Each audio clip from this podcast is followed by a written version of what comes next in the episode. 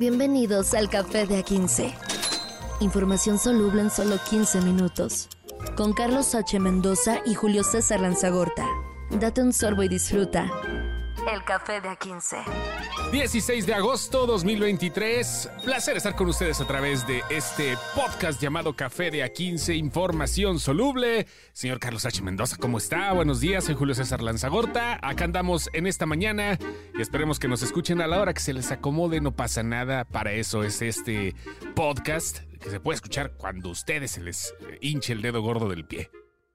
Señores, un gusto. Yo nada más los conmino a que se generen un hábito que eso es lo bonito de los podcasts, que ya sepan a qué hora me voy a bañar, me voy a hacer mi pancito tostado, me estoy haciendo mi café, estoy llegando a la oficina, estoy ignorando a mi jefe, pongan el café de a 15 a la hora que ustedes se vayan acostumbrando y les quede mejor. Así es, señoras y señores. Y bueno, pues comenzamos con malas noticias. Lamentablemente esto seguramente también se convertirá en una de esas... Eh, situaciones que manchan al país no solo de manera interna, sino a nivel internacional, cosas por las que pues por las que pierde México siempre. Ahí en Lagos de Moreno, Jalisco, mataron y no solo mataron, sino que llevaron a tortura a cinco chavos que salían de la feria. El café de A15, café negro. Lo que se ve en el video, yo les recomiendo que si no han visto el video no lo vean, por favor.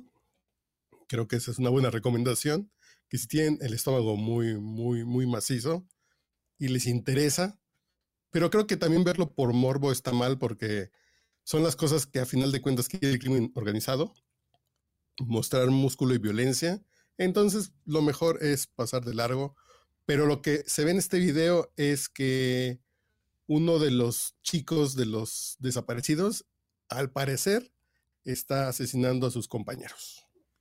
Así es, todos estaban en la misma situación y como pues circo romano, como si fueran, voy a hacer esta comparativa que no quisiera, pero como en la película Dark Knight, el Joker de repente les da ahora sí la oportunidad de matarse unos a otros, eso es lo que hicieron con este cuate. Los sicarios estuvieron aventándoles piedras para este para que pues uno comenzara a hacer esta masacre con sus propios amigos y creo que esto sí ya es otro nivel desbloqueado cuando piensas que no podemos caer más bajo en la violencia en este país. Básicamente lo que sucede es que los pusieron a pelear entre ellos. ¿Sí? Y pusieron a uno a asesinar a los demás, a sus amigos. No sabemos si por un tema de supervivencia, no sabemos con qué motivo, o solamente diversión, lo cual sería lo más triste. Pero cabe señalar lo que está haciendo el blog del narco, que, que, hace como una especie de, de, desglose en que, y dice que ha comenzado a circular el video del momento en, en, el que uno de los cinco jóvenes de los desaparecidos en Lagos de Moreno, Jalisco, asesina con una piedra a los demás. Y dicen que ellos no publicarán el material visual, sin embargo, lo platica. Sí, lo narran, lo describen eh, con más de 120 caracteres que más de 260 caracteres, porque 240, porque eh, tienen la palomita azul, la que da Elon Musk a los que se suscriben al Twitter Blue, y pues tienen, obvio, una gran cantidad de texto para describir la situación. Pero como tú dices, al último hacen un disclaimer donde dicen que no se presten al juego para hacer difusión de este tipo de videos. Y como lo han hecho, que el blog del narco era uno de los más gráficos, ahora, ahora hasta ellos están tratando de mantener las cosas por lo menos en un lugar mentalmente más estable. Y lo que ponen es, como lo hemos anunciado meses atrás, actualmente nosotros damos 100% prioridad a la información antes que al contenido con ese nivel de violencia. Si nosotros seguimos consumiendo este tipo de contenido, los mugrosos harán esas atrocidades una y mil veces más. ¿A ti no te gustaría que fuese tu familiar el que apareciese en este tipo de videos? Definitivamente no. Y vaya, entrevistaron también al papá. El papá le preguntaron si había visto algo. Él dijo que no lo iba a ver.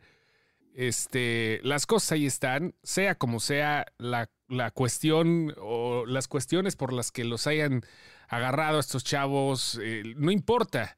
El gran problema existe y se llama violencia y ahora sí fue reflejado de manera de manera brutal, de manera muy cavernícola diría yo, porque no había, o sea, a pesar de todo lo gráfico que hemos llevado desde el 2005 aquí en este país, que fue cuando comenzaron a despertar los videos este, de este tipo, no me había tocado ver algo tan drástico como hasta ahora. A mí. No, a mí me parece.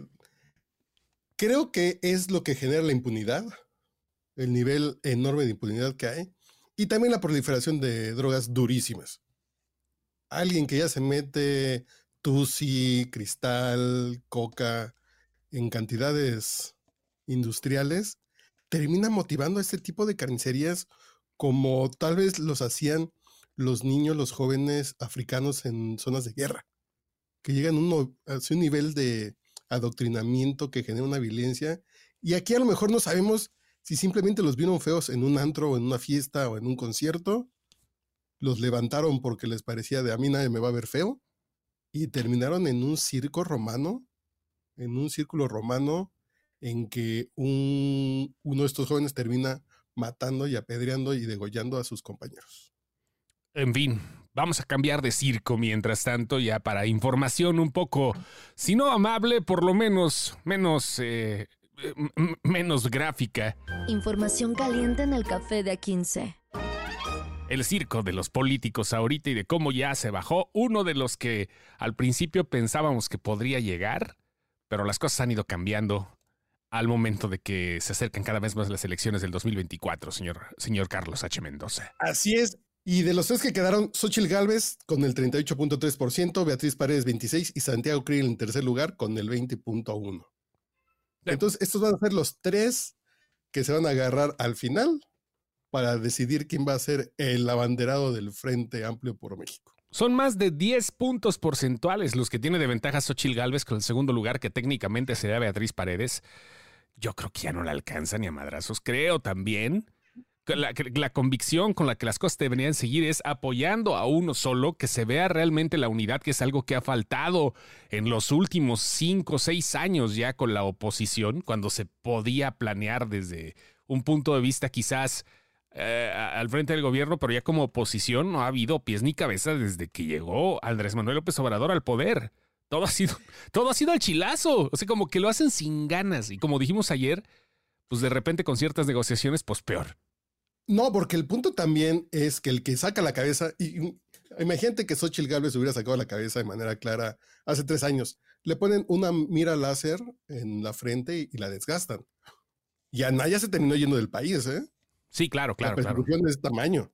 Y cuando quiso Enrique Alfaro en Jalisco, al principio del sexenio le empiezan a cargar pila y dices, no, mejor no juego, mejor me la paso tranquilo y mejor me dedico a lo mío, ¿no? ¿Para qué me peleo en una que voy a desgastarme. Y Xochitl Galvez llegó fresca, llegó fresca a los, como pitcher relevista, llegó fresca a los últimos dos innings.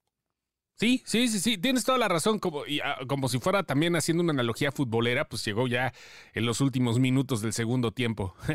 pero fue el recambio. El, el cambio, pero, pero me refiero no, no solo a la figura como como presunta o supuesta candidata a la presidencia de la República, que eso ya lo vemos casi como un hecho, me refiero a que los partidos se pongan de acuerdo. O sea, a fin de cuentas, creo que es lo que hace falta como oposición. Quizás van a tener diferencias y todo, PRI, PAN, PRD, que lo han hecho en muchos otros estados y que se han juntado y que han hecho alianzas y que a la mera hora terminan agarrándose de la greña, pero me refiero, hasta ahora es cuando se debería de ver unidad de cierta, de cierta forma. Es lo que pienso. La unidad que hace falta para hacer, para, para hacer este. Para darle un poquito de batalla al, al partido gobernante, que sí está muy fuerte, todavía sigue muy fuerte. Y el PRD ya dijo que se queda. Sí. Digo que con su 3, 4, 5%, dijo, sí, sí nos quedamos. Y ayer estaba viendo a Beatriz Paredes con Pepe Cárdenas en Reformula y y ella dice que en la encuesta en domicilio estuvo casi, casi empatada con Xochitl Gálvez. Y lo que me deja pensando a mí es, imagínate un gabinete, imagínate que Xochitl Gálvez se queda a la cabeza, Beatriz Paredes, gobernación, Santiago Krill, eh, educación, y Enrique de la Madrid, ¿Qué te gusta? Economía. Bueno, sí, economía, porque así no necesitamos uno más técnico. Diría, estaría increíble, ¿no? Sería como armar un, buen gobierno de coalición. Sí, claro, y, vaya, es lo que se debía, es, lo que se debe de hacer de cierta forma. Eh, ah, Peña Nieto lo hizo de, de alguna manera, ¿no? O sea, este con sus respectivos bemoles, porque pues traer acá a, a este Rosario Robles, sí, sí, claro, fue algo que levantó eh, ámpulas en muchos y sospechas en otros, con justa razón, pero, pero creo que está padre, ¿no? O sea, cuando eres un estadista de verdad, te das cuenta que necesitas el apoyo de todos y ojalá, como tú dices, el próximo gabinete, si es que se llega a dar de esta forma, pues sea para bien, para, pues para el bien del país, porque las capacidades existen, el pedo son las ideologías. ¿Cómo le Imagínate Mancera, que fue un gran procurador en los tiempos de Brad, en temas de seguridad. Yo creo que se podría armar un gobierno de coalición bien interesante. Sí. Y del otro lado, imagínate un gobierno dirigido por Claudia Sheinbaum, donde Ebrard sea gobernación, donde Adán Augusto, ¿qué te gusta? ¿Educación? No, qué chingado. Donde Monreal sea y donde el changoleón, ¿cómo se llama el changoleón? Eh, Fernández Noroña. No, pues dices, dices, aquí la cabellera ya no está tan flaca. Fíjate, lo cual me da buena esperanza para lo que viene. No como le pasó al Monterrey. Información cremosa en el café de A15. No, pues el Monterrey sí, pobrecillo. Bueno, como le pasó a la Liga MX, vaya. A la Liga MX, ya a la Liga Sí, ya, ya, ya. Pelaron ya. Ahora sí que nada más, como decía en aquel momento cuando se aparece Joaquín Phoenix vestido ataviado del Joker, cuando llega con Robert De Niro y le dice, tú nada más me invitaste aquí a burlarte de mí. ¿No? Así. Y yo creo que sí hay una desventaja muy clara que es la que radica en que los mexicanos van de visita. Sí. Si un juego hubiera sido aquí en el Azteca, el América hubiera sido diferente. Si este juego en Nashville hubiera sido en Monterrey, hubiera sido diferente, pero son, son las cosas del negocio. Y como el negocio lo ponen adelante y dicen, ah, pues van a llegar algunos paisanos, pues, pues a ver qué pasa.